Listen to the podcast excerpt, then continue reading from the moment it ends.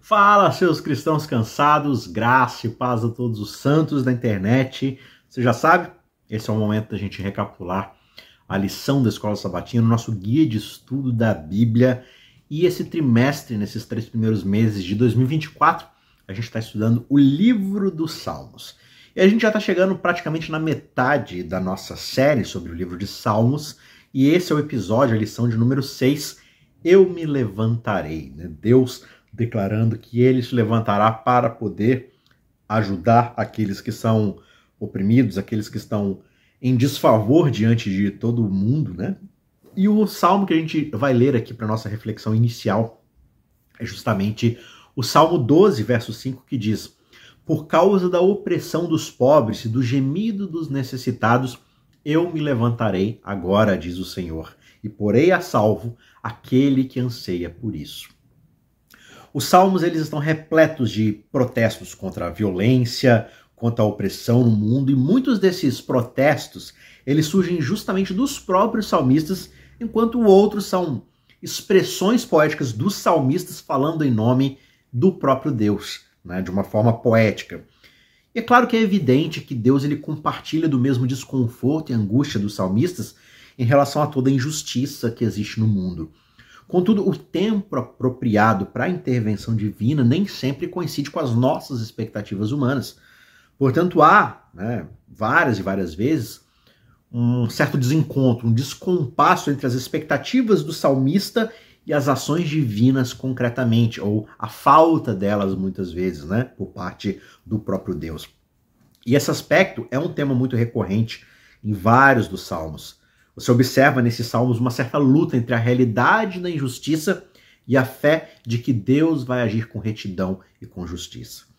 Os salmistas eles frequentemente questionam o porquê dos ímpios prosperarem, dos justos sofrerem, né? E eles expressam a sua, a sua perplexidade, a sua frustração com o aparente silêncio, com a aparente demora de Deus em agir. Só que, no entanto, essa tensão entre a expectativa humana e a ação divina também serve como um lembrete da soberania de Deus e da limitação da perspectiva humana da nossa parte. Deus ele está vendo o quadro completo desse grande conflito. Ele vê todas as coisas e ele vai operar dentro de um cronograma que muitas vezes está além da nossa compreensão imediata, porque a gente só vê certos aspectos. A gente só vê certas fotos. Deus ele está vendo o filme todo, de trás para frente, de frente para trás, do meio para os lados. Então as ações divinas ou as suas aparentes inações, né, a sua aparente imobilidade, elas estão enraizadas na sua sabedoria e na compreensão que ele tem, que é uma compreensão perfeita das coisas, mesmo que aparentemente não faça sentido imediato para nós. Então, os salmos, eles ensinam pra gente a confiar em Deus mesmo quando a gente não entende os caminhos de Deus. Então, esses salmos eles ajudam, encorajam a gente a continuar clamando por justiça e agir com retidão, sabendo que no tempo devido, dentro da soberania de Deus, ele vai intervir e vai estabelecer a sua justiça da forma apropriada. E é essa confiança na soberania e na bondade de Deus que nos fortalecem mesmo diante das injustiças e do sofrimento, né? E esse é um aspecto central daquilo que a gente pode chamar de uma fé bíblica. A gente vai discutir um pouco mais, se aprofundar um pouco mais nesses aspectos através de vários salmos aqui que a autora da lição separou para a gente refletir. Antes, um rápido recado aqui para você. Não é inscrito no nosso canal? Ah, eu cheguei agora, eu nem sei que canal é esse, nem sei quem é você. Prazer, você está no canal Cristãos Cansados e aqui a gente faz reflexões semanais sobre a lição da Escola Sabatina, além de cursos, palestras, sermões, reflexões, podcasts, enfim, a gente está sempre postando alguma coisa nova aqui além da lição semanalmente. Eu sou Isaac Rezende, seja bem-vindo. Se você gostou desse conteúdo, deixe o seu joinha, né? Comente aqui embaixo se você quiser participar das nossas discussões. E se você achar adequado, se inscreva para não perder nada do que a gente posta aqui. E rapidamente aqui, para não enrolar muito mais, aqui na descrição você vai encontrar a playlist de dois cursos gratuitos sobre como estudar a Bíblia. Vai lá, dá uma olhadinha nos primeiros vídeos, se você gostar, continue assistindo, continue se engajando com esses estudos que vão, eu tenho certeza, aprofundar o seu conhecimento e a sua percepção da palavra de Deus. É totalmente gratuito, tá muito legal, confere lá. E se você gostar, não se esqueça, se inscreva aqui e continue com a gente semanalmente. Primeiro salmo que eu quero dar uma olhada junto com você aqui, que a autora da lição separou para a gente refletir, é o Salmo 18. O Salmo 18, ele é uma passagem muito poderosa que pode ter uma grande relevância para aqueles que, digamos assim, estão enfrentando opressão, é, um tratamento injusto por parte daqueles que são ímpios, né? Então a gente está sendo oprimido, a gente está debaixo de um sofrimento, ou mesmo a gente vê pessoas que estão passando por isso. E nessa parte do salmo, aqui nos, nos versos 3 a 18, mais ou menos, a gente percebe Davi descrevendo como ele clamou ao Senhor no dia da sua angústia e ele foi ouvido. Então, com as palavras poéticas, ele vai pintando para gente uma imagem muito vívida, muito colorida da intervenção divina. E Deus ele é retratado com essas imagens majestosas, poderosas, grandiosas, vindo em auxílio do seu servo. Os versos 6 e 7 exemplificam isso muito bem. Davi diz: Na minha angústia clamei o Senhor e clamei ao meu Deus, e lá do seu templo, lembra aqui que o templo ou santuário é onde Deus reina, onde ele é soberano sobre todas as coisas. Lá do seu templo ele ouviu a minha voz e o meu clamor chegou aos seus ouvidos. Então a terra se abalou e tremeu, e os fundamentos dos montes se moveram e se abalaram, porque ele se indignou. Palavras poderosas mostrando aí Deus finalmente se levantando e agindo no momento certo. Para aqueles que sofrem injustamente, essa passagem ela oferece sim um grande conforto, uma grande esperança, porque elas mostram que Deus ele é um refúgio muito seguro e ele é um libertador poderoso que sempre agiu na história em favor daqueles que precisaram dele. Pode não parecer que ele vai agir, porque muitas vezes não é o momento adequado, ele sabe quando é o momento adequado, a gente estudou isso na semana anterior, mas ele ouve o clamor daqueles que estão sendo oprimidos e ele vai intervir de maneira extraordinária e poderosa no momento adequado. O Salmo 18, versos 34 e também os versos 47 e 48, eles falam sobre essa relação entre as habilidades militares que Davi foi adquirindo como guerreiro, como rei, soldado ali, e a intervenção de Deus nas batalhas de Israel. Davi ele reconhece que as suas próprias habilidades e sucessos não são tanto pela sua habilidade como guerreiro, mas são dons de Deus e da ação soberana de Deus sobre e pelo povo de Israel. E ele declara isso no verso 34. Ele adestra as minhas mãos para a batalha, de modo que os meus braços vergam um arco de bronze. E nos versos 47 e 48 ele continua: O Deus que por mim desbarata os inimigos e a mim subjuga os povos, que me livra dos meus adversários. Sim, tu me exaltas sobre os que se levantam contra mim, tu me livras do homem violento. Então, Davi está reconhecendo aqui que quem vai diante das batalhas por ele é o próprio Deus. Esses versos eles destacam justamente a importância de reconhecer Deus como a fonte de todos os nossos dons, habilidades, de todo o nosso sucesso. Como é fácil a gente se esquecer do que, que Deus faz por nós, né? Vai chegar um momento no seu sucesso onde você vai começar a achar que quem está conseguindo todas as coisas é você pela força do seu braço. Davi, muito cedo na sua vida, entendeu que, apesar da sua habilidade como um forte guerreiro, muito habilidoso, quem o capacitava era Deus. Quem o fortalecia e entregava as vitórias na mão de Davi era o Deus. Essa consciência que ele tinha o manteve humilde e dependendo de Deus o tempo todo, evitando o orgulho e a autossuficiência. Teve até um episódio na vida de Davi onde ele fraqueja um pouco e ele resolve contar o tamanho do seu exército. E Deus traz um castigo muito grande sobre Israel, que cai no colo de Davi. Davi é o responsável por esse sofrimento. Várias pessoas morrem, porque Deus queria ensinar a Davi que ele não deveria depender do tamanho do seu exército, mas sempre depender desse Deus que trouxe todas as vitórias para Israel. Então, lembrar que Deus é a fonte de tudo aquilo que nós temos e recebemos é crucial para a gente manter uma perspectiva correta sobre aquilo que nós alcançamos, seja nossas habilidades, os nossos sucessos, né? Aquilo que nós alcançamos, tudo vem das mãos de Deus e não é sobre nós, é sobre Ele. E quão fácil é a gente se esquecer disso? Quando as pessoas se esquecem de que tudo vem da mão soberana de Deus, elas começam a correr um risco muito grande de se tornarem arrogantes, confiantes demais em si mesmas, e elas vão se afastando de Deus e se tornando mesquinhas, egoístas. Por que, que eu devo compartilhar algo que eu conquistei? Por que, que eu devo ajudar alguém sendo que ninguém me ajudou? Foi tudo eu que fiz sozinho. E o esquecimento dessa verdade pode levar a gente a um caminho de autoexaltação. E quanto maior essa exaltação, maior será uma eventual queda. Porque separados de Deus, a gente perde o acesso ao verdadeiro poder, a fonte de toda vitória, sabedoria e sucesso. E a queda é uma questão de tempo e ela vai ser retumbante. Por isso que Salmos, como 18, lembram pra gente que todas as circunstâncias da nossa vida, especialmente os tempos de sucesso, de vitória, é muito importante, é vital, eu diria, reconhecer e agradecer a Deus, atribuir a Ele a glória por todas as conquistas, por todos os dons e habilidades que nós desenvolvemos e possuímos, porque tudo é por Ele, por meio dele e no fim das contas para Ele e a Ele então seja glória por todo sempre. Amém. O Salmo 146, especialmente aqui, o miolo do Salmo 6 a 10, vão descrever para a gente assim muito claramente quais são os objetos da paixão de Deus pela justiça. O salmista ele vai destacar nesse salmo aqui quais são aqueles grupos que Deus particularmente protege e apoia. E hoje em dia, infelizmente, até a própria religião se tornou alvo de uma discussão meramente política, ideológica. A gente fica discutindo ali se ajudar o pobre é comunista, ou é de direita, ou é de esquerda, ou é daquele candidato ou daquele presidente. E a gente se esquece de um chamado que a própria Bíblia faz e que é dever do cristão. Né? Existem certos grupos que são vulneráveis. E Deus ele tem um olhar muito especial por esses grupos, e grupos esses que vão incluir os oprimidos, os famintos, os prisioneiros de forma injusta, né? E muitas vezes a gente acha que porque uma pessoa cometeu um crime, automaticamente ela é culpada e ela é uma pessoa má.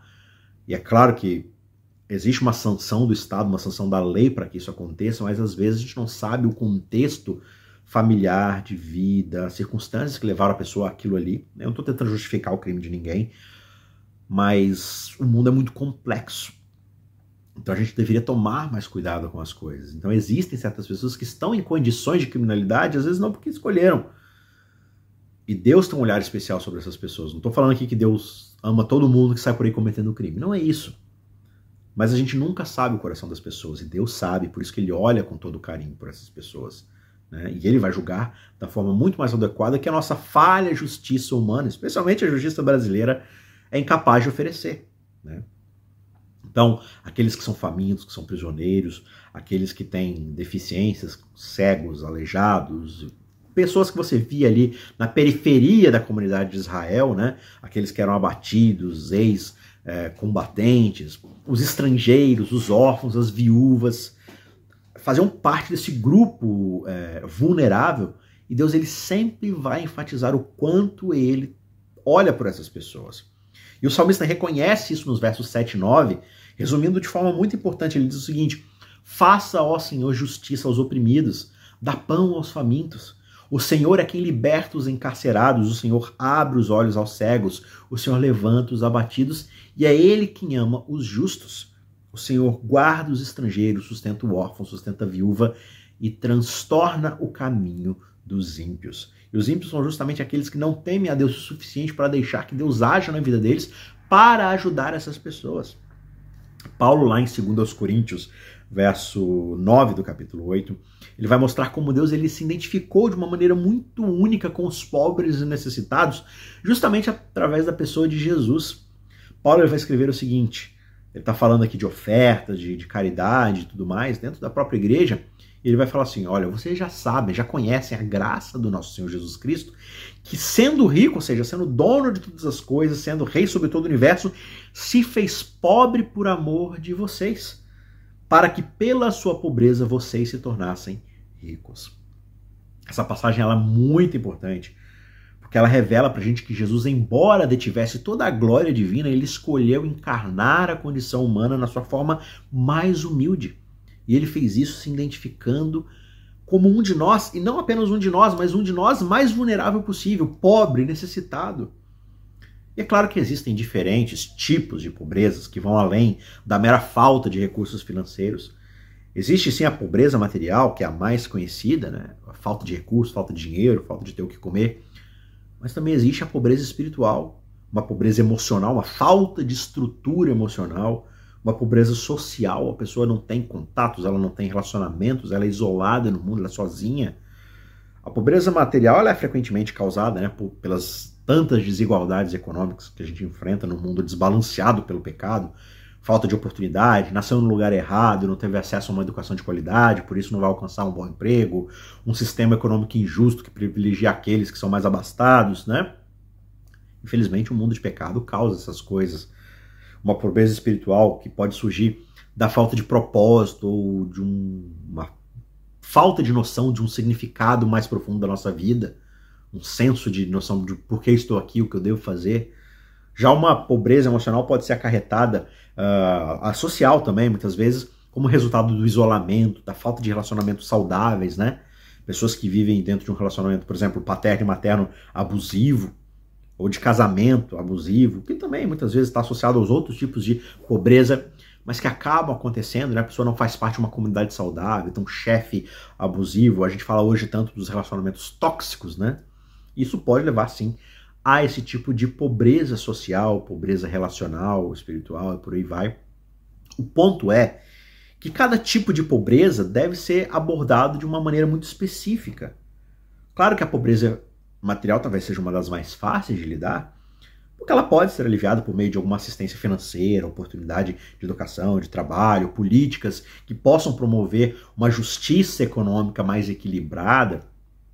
A pobreza espiritual ela é frequentemente atendida através de práticas espirituais. Uma comunidade de fé mais robusta, mais comprometida com a palavra de Deus, em busca de significado, de propósito, né? Que abraça as pessoas mais vulneráveis e dá a elas um senso de pertencimento. A pobreza emocional e social talvez possa ser mitigada através de aconselhamento, desenvolvimento de relacionamentos saudáveis, apoio comunitário, grupos de acolhimento, né? Tudo isso são ferramentas, são formas de ajudar esse tipo e mitigar esse tipo de pobreza, de desequilíbrio que existe no mundo de pecado que a gente vive. Portanto, salmos como o 146 e também a perspectiva que Paulo apresenta lá em 2 Coríntios 8, né? Lembra para a gente da importância de reconhecer e abordar as diferentes formas de pobreza, tendo Deus como grande exemplo de compaixão e justiça, buscando atender as necessidades daqueles mais vulneráveis na nossa sociedade. Esse é um dever cristão e nós não podemos nos furtar de exercê-lo. O Salmo 72 e também o Salmo 82, eles vão delinear claramente as expectativas de Deus para os líderes, no caso lá da nação de Israel, mas especialmente aqueles que estão em posições de autoridade mesmo hoje, nas nossas comunidades de fé e nas nossas famílias, nos nossos grupos e tudo mais. E esses salmos eles vão enfatizar para gente a importância do governante, do líder, de estar em harmonia com o caráter de Deus, que é o líder soberano, né? Eles destacam esses salmos, né? A justiça, a misericórdia, traços de caráter divinos ali que demonstram esse cuidado para com os vulneráveis, como aspectos essenciais da liderança justa. Por exemplo, o Salmo 72, 12 a 14 oferece para a gente uma visão sobre o papel ideal de um rei alinhado com o rei justo maior que é Deus. Ele diz o seguinte: Pois ele livrará o necessitado que clamar, ao aflito e ao que não tem quem o ajude, terá compaixão do pobre e do aflito, e salvará a alma dos necessitados. Libertará as suas almas do engano e da violência, ele os salvará, e precioso será o seu sangue aos olhos dele. Já no Salmo 82, a ênfase ela é colocada sobre o julgamento justo e a defesa dos fracos e oprimidos que não tem quem lhes defenda a própria causa. Por exemplo, os versos 3 e 4 vão destacar justamente esse ponto da justiça. Diz assim: Fazei justiça ao pobre e ao órfão, tratai com equidade o aflito e o necessitado, livrai o pobre e o necessitado, tirai-o das mãos dos ímpios. Esses princípios, eles têm implicações significativas mesmo para qualquer pessoa numa posição de liderança ou autoridade, independente do grau de responsabilidade que essa pessoa tenha. Né? Quando eu estive numa posição de liderança, por exemplo, eu deveria ter buscado esses ensinamentos que lembram para mim da importância de agir com justiça, com integridade, com compaixão. E liderar não significa simplesmente ser chefe é, de um grande setor, de uma grande empresa, de um grande grupo. Não significa apenas tomar decisões eficazes, mas também garantir que todas as decisões que a gente toma, sejam em larga escala, sejam em escalas menores, sejam tomadas considerando o quanto isso vai afetar a vida daqueles mais vulneráveis, mais marginalizados, independente do contexto. Talvez aqui num, exemplo mais prático, né, aplicar esses princípios possa significar ouvir atentamente, ativamente aqueles que têm necessidades, né, especialmente aqueles que frequentemente não têm voz. Significa defender a causa, a justiça e a equidade, agir de forma a proteger e promover o bem-estar de todos, não apenas de um grupo seleto. E claro que isso pode ser bastante desafiador, especialmente num ambiente onde as decisões elas precisam equilibrar diversos interesses, diversas perspectivas, diversas políticas sociais e por aí vai. Só que é fundamental a gente refletir o caráter de Deus na liderança. Hoje em dia é muito mais fácil a gente travar longas discussões sobre política, ideologia e por aí vai. Tudo isso para se furtar de fazer o que deve ser feito. Sermos agentes de transformação que representam esse Deus aqui no seu reino que ele está conquistando cada vez mais. Portanto, que você seja esse agente de transformação. Cada decisão que você tomar, lembre-se do que, que Deus gostaria que você decidisse para que isso possa afetar positivamente a vida daqueles que estão ao nosso redor, especialmente os mais vulneráveis. Salmo 137, versos 7 a 9, uh, ah, talvez seja uma das passagens mais desafiadoras da Bíblia, porque elas expressam um desejo intenso de vingança contra os inimigos. Olha que interessante e até curioso um desses versos. Ele diz assim: Lembra-te, Senhor, dos filhos de Edom. No dia de Jerusalém, eles diziam: Arrasaia, arrasaia até os seus alicerces. Ah, filha de Babilônia, que há de ser destruída.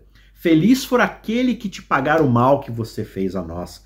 Feliz aquele que pegar os teus filhos e esmagar a cabeça deles contra a rocha. Pesado, né? Uma imagem bem brutal, pegar crianças e esmagar a cabeça deles contra a rocha. Texto bastante desafiador. Será que esse é o convite para o cristão? E aí entra a necessidade de você estudar, interpretar e aplicar corretamente a palavra de Deus, porque se muitas vezes você toma ela do jeito que ela está ali, pode parecer um tanto quanto estranho, e é desafiador, de fato, lidar com essas passagens. E ela pode parecer, como claramente é à primeira vista, profundamente ofensiva para muitos porque ela parece contrariar diretamente ensinos que o próprio Jesus, lá em Mateus, por exemplo, vai citar, né? Mateus 5,44, amai os vossos inimigos, bendizei aqueles que vos maldizem, fazei o bem àqueles que odeiam vocês, orem pelos que vos maltratam e vos perseguem. Então, se Jesus ensinou isso, ele está contradizendo a Bíblia. Só que entender porque essa passagem está na Bíblia e como a gente deve integrá-la com o ensino de Jesus requer uma compreensão do contexto histórico e literário dos Salmos. Salmo 137, por exemplo, é um lamento escrito durante ou após o exílio babilônico. Ele reflete ali uma dor muito profunda, um trauma experienciado pelo povo de Israel, um sofrimento muito grande que eles estavam vivendo. Então ele é um grito muito brutal e honesto de angústia, aquilo que está saindo do coração do salmista. Não significa que é aquilo que Deus deseja. É simplesmente um reflexo da nossa realidade humana em buscar ali justiça diante de uma grande opressão, diante de um grande sofrimento. Só que quando a gente integra essa passagem com Mateus 54, é, 5,44, né, sobre amar os nossos inimigos, é importante a gente reconhecer que a Bíblia ela contém uma variedade de vozes e perspectivas diante de contextos e momentos diferentes da história. Algumas vão refletir sim a luta humana com essas emoções complexas, essas situações difíceis, Enquanto Jesus ele vai mostrar para a gente um chamado maior, um chamado para um padrão mais elevado de amor, de perdão. Passagens como o Salmo 137 lembram para a gente que a nossa humanidade é uma realidade de sofrimento, de injustiça no mundo. Só que quando nós somos confrontados com pensamentos e sentimentos de vingança, é importante a gente reconhecer essas emoções, reconhecê-las como parte da experiência humana só que ao mesmo tempo buscar orientação e transformação através dos ensinamentos de Cristo. E é isso que os salmistas muitas vezes estavam buscando. Eles estavam colocando diante de Deus o que eles estavam sentindo, para que durante o processo de adoração e observação desse Deus e do seu caráter eles pudessem ir mudando sua perspectiva, seu comportamento. Então, ao invés da gente agir com base na ira, no desejo de retribuição, de vingança, nós somos chamados a buscar a paz, a reconciliação e a justiça de maneiras que honrem a Deus e reflitam o seu amor, o seu caráter, o seu perdão, que ele já mostrou para a gente na pessoa de Jesus Cristo lá na cruz. Portanto, lidar com os sentimentos de vingança exige um equilíbrio muito grande entre reconhecer a legitimidade da dor e da raiva enquanto nós aspiramos a viver de acordo com os princípios de amor e perdão que são ensinados por Jesus.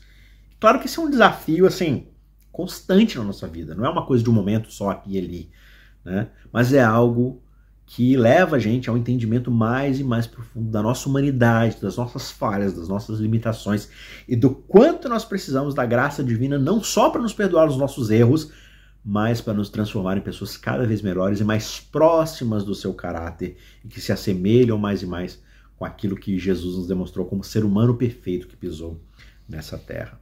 Indo mais adiante, o Salmo 96, versos 6 a 10. E também eu quero comparar isso com Romanos 8, 33 e 34, porque esses dois versos eles vão abordar para a gente aqui um tema muito relevante e constante na Bíblia, que é o julgamento de Deus e o que isso significa para nós hoje. No Salmo 96, o foco aqui em relação à questão do julgamento está na majestade de Deus e na justiça do seu julgamento, o quanto ele é íntegro e justo em como ele julga. Os versículos 10, 6 a 10, né, eles destacam o seguinte: Majestade e esplendor estão diante dele, força e formosura no seu santuário. Tributai ao Senhor, ó famílias dos povos, tributai ao Senhor glória e força. Dizei entre as nações: o Senhor reina. Com efeito, o mundo está firmado, para que não se abale. Julga os povos com retidão.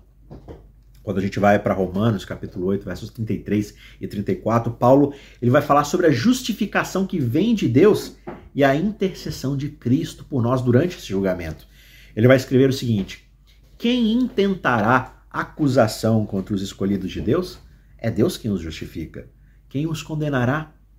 Cristo Jesus que morreu ou antes que ressuscitou, o qual está à direita de Deus e também intercede por nós. Perceba aqui que esses textos, eles ensinam pra gente que o julgamento de Deus ocorre na presença da sua santidade, da sua justiça, e que nós temos, de fato, um advogado, um intercessor em Jesus Cristo. Para nós hoje, isso implica que, embora Deus ele julgue com retidão, nós também temos acesso à sua graça e à sua misericórdia por meio da pessoa de Jesus Cristo. O Salmo 132, ele fala da determinação de Deus em habitar em Sião para sempre, ou seja, de ser o governante justo, íntegro dessa nação que ele escolheu para si. E versículos como o 7 a 9, o 13 a 14, dizem o seguinte: Vamos até a morada de Deus, prostremo-nos ante o estrado dos seus pés, o lugar onde ele coloca os seus pés para descansar, digamos assim, né? Porque o Senhor escolheu a Sião Desejou-a para a sua habitação, dizendo: Este é o meu repouso para sempre. Aqui habitarei, pois o desejei. Para processar a determinação de Deus de habitar em Sião, é importante a gente entender que Sião não é apenas esse local geográfico ali onde Israel tinha sua capital, mas é nada mais do que um símbolo da presença de Deus entre o seu povo, ou seja, aqueles que aceitaram o seu governo na sua vida. Isso sugere para a gente que Deus ele deseja estabelecer uma relação íntima uma relação contínua com os seus seguidores. E esse é um tema recorrente tanto no Antigo quanto no Novo Testamento. A promessa de Deus de habitar em Sião para sempre pode ser vista como uma garantia da sua presença constante, o seu cuidado, o seu compromisso com o seu povo. Portanto, esses textos, coletivamente, eles enfatizam a soberania de Deus de julgar com justiça, enquanto eles também oferecem para a gente justamente um conforto e esperança de saber que Deus ele é justo para cumprir as suas promessas e a sua promessa é da presença eterna dele no meio daqueles que o buscam e o adoram. Esse é um lembrete para gente de que, apesar de todas as nossas falhas, os nossos desafios, o quanto é difícil viver nesse mundo, Deus ele permanece fiel àquilo que ele se comprometeu em fazer para e por aqueles que de fato o amam e o servem. Por fim, na lição de sexta-feira, o guia de estudos ele faz uma pergunta muito relevante. Ele diz assim: em que devemos nos concentrar para manter a nossa fé no amor, na bondade e no poder de Deus? Ou seja, no que, que a gente deve prestar atenção para que mantenhamos a nossa fé no amor, na bondade e no poder de Deus? E me parece que a resposta para essa pergunta é justamente a pergunta, a própria pergunta em si. Para manter a fé nessas qualidades divinas, nós devemos justamente e precisamente nos focar no amor, na bondade e no poder de Deus. Claro que isso vai implicar numa série de práticas, de atitudes espirituais, né? Primeiro, é essencial a gente dedicar tempo e reflexão, meditando na palavra de Deus, nas escrituras, porque é ali que nós vamos encontrar inúmeros exemplos de como Deus age com amor, com bondade, de como o seu poder se manifesta através da história, né? Histórias como o êxodo do Egito, o cuidado de Deus no tempo dos profetas ali com o povo, né? E claro, acima de tudo e mais grandiosamente, a morte, a vida, morte e ressurreição de Jesus Cristo. Tudo isso são lembretes poderosos de todos esses atributos divinos. Além disso, a oração é um meio vital de nos conectarmos com Deus e cultivarmos uma consciência constante da sua presença e do seu cuidado por nós. Em momentos de oração, nós podemos expressar a nossa gratidão, buscar orientação, encontrar consolo nas promessas de que Ele quer estar para sempre conosco. Um outro aspecto muito importante é a comunhão com outros crentes nessa jornada de fé, porque é justamente através do compartilhamento das nossas experiências, dificuldades, lutas, vitórias, que vamos ganhando encorajamento mútuo. Quando a gente estuda a Bíblia em comunidade, a gente ganha perspectivas diferentes, entendimentos, pontos de vista diferentes. Tudo isso vai fortalecer a nossa fé e lembrar que nós dependemos uns dos outros e que nós não somos maiores ou menores do que os outros. E tudo isso são verdades sobre o caráter de Deus que deseja uma união com o seu povo de uma forma muito mais ampla. E finalmente, uma outra ferramenta, uma outra abordagem é justamente observar as manifestações do amor, da bondade, do poder de Deus no mundo ao nosso redor, seja na natureza, em atos de bondade de outras pessoas, ou em respostas a orações que fazemos a Deus. Tudo isso nos ajuda a manter a fé nas qualidades divinas. Portanto, quando nós nos focamos nessas práticas, nessas atitudes, a gente vai cultivar uma fé mais profunda, mais robusta nos grandes atributos de Deus: o seu amor, a sua bondade e o seu poder, que são indivisíveis, né? Mesmo diante daqueles desafios e incertezas que estão nos aterrorizando muitas vezes nas naquelas partes da nossa jornada que são mais incertas, certo? Então, Cultive esse olhar sobre Deus, observando tudo ao seu redor. A forma como ele age na sua vida, né? a relação que você tem com aqueles ao seu redor, e assim a gente vai é, seguir nessa jornada incerta, seguir nessa jornada que muitas vezes é tão desafiadora, mantendo os olhos fixos naquele que de fato olha por nós e governa de forma justa. Deus ele tem um olhar especial sobre aqueles que precisam dele. É esses que ele busca para si, pessoas que dependem de Deus como um filho depende do seu pai. Que você possa ser essa pessoa, que você dependa dele com todas as suas forças e, claro, com todas as suas fraquezas. Dependa dele, porque ele quer cuidar de você, ele te ama. Tá certo?